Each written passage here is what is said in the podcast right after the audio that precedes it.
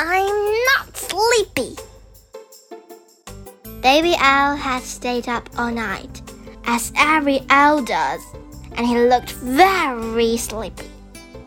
Bedtime for a sleepy baby owl, called Mom. I'm not sleepy, grumbled Baby Owl. But he couldn't help giving a great Then along bounced Gray Squirrel.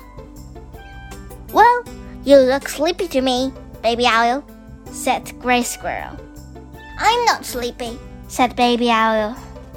I was just stretching my wings, said Baby Owl. I will be learning to fly soon, you know. Baby Owl settled back on his perch and yawned a great big yawn. Was a very big yawn, said Mouse. What a sleepy baby owl you are this morning. I'm not sleepy, said Baby Owl. I was just yawning because I am bored. Owls need lots of excitement, you know.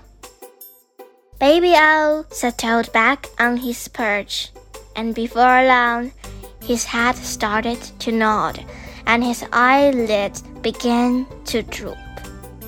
Then along came Woodpecker. Wah! said Baby Owl. Oops, sorry, said Woodpecker. I didn't know there was a sleepy baby owl on the other side of this tree. I am not sleepy, shouted Baby Owl. I was thinking. Owls are very wise and we spend lots of time thinking, you know. Then along came Dad. You look very sleepy, baby owl, said Dad. It's time you were in bed. But I'm not sleepy, cried Baby Owl. Everyone keeps telling me that I am, but I'm not.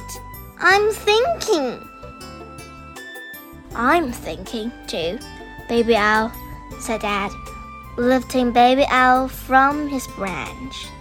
And I'm thinking that, sleepy or not, you're certainly very grumpy.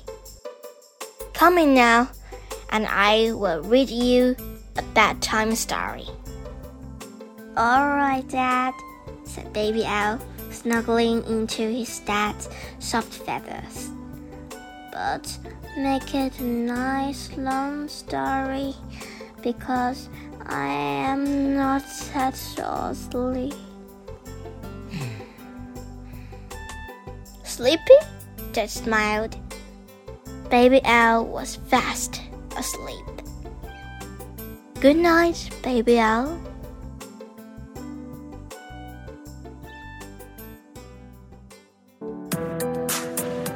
天就讲到这里啦，希望大家继续聆听家宝讲故事哦。